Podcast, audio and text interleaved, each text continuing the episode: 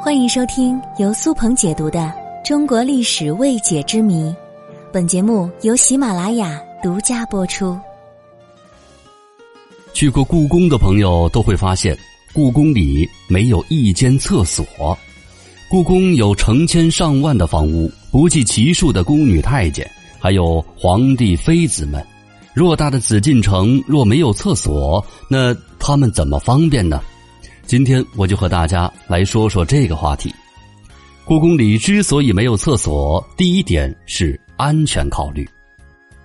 据说古代的时候，曾经有一个皇帝醉酒之后上厕所，结果溺死在了茅厕当中。因此，在后世的宫廷内院中不再设置厕所，彻底杜绝这一事故的再次发生。另外，厕所里的大粪缸还可能藏匿一些刺客。因为粪缸特别臭，谁都不愿意往跟前凑，所以此处可能会成刺客的绝佳藏身之处。所以故宫不设厕所，不给歹人可乘之机。第二点就是环境因素了，在故宫中建厕所的话会带来污染，故宫中是没有排污设备的，有了厕所就会把整个皇宫搞得比较难闻。因此呢，出于环境考虑，故宫不建厕所。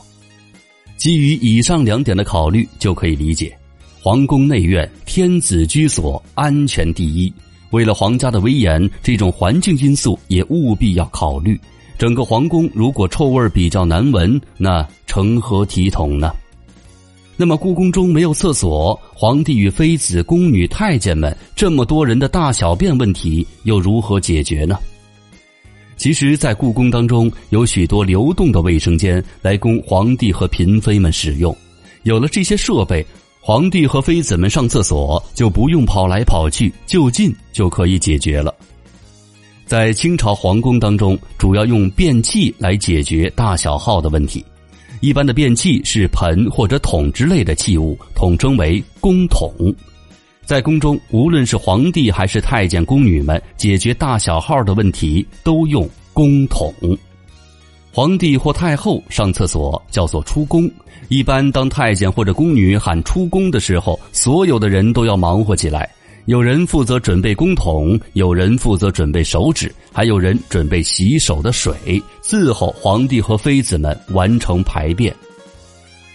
皇帝后妃们使用的公桶还有个专门的名词，叫做官房，是用贵重的檀香木制作而成的。桶中放上细沙香粉，表面上再铺上一层烤焦的红枣，极其奢华。污秽物拉下来之后，会直接的被香粉包裹，上面的焦枣也会散发出香味儿，所以在排便的时候就不会留下臭味儿。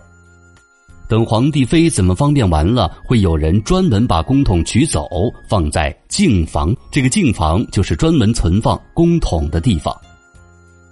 而太监宫女们方便的时候呢，他们会到自己住所的一个小屋里，里面也放有一个公桶。当然，这里面就不会铺什么细沙香粉和干枣了，里面用的是炭灰或者土。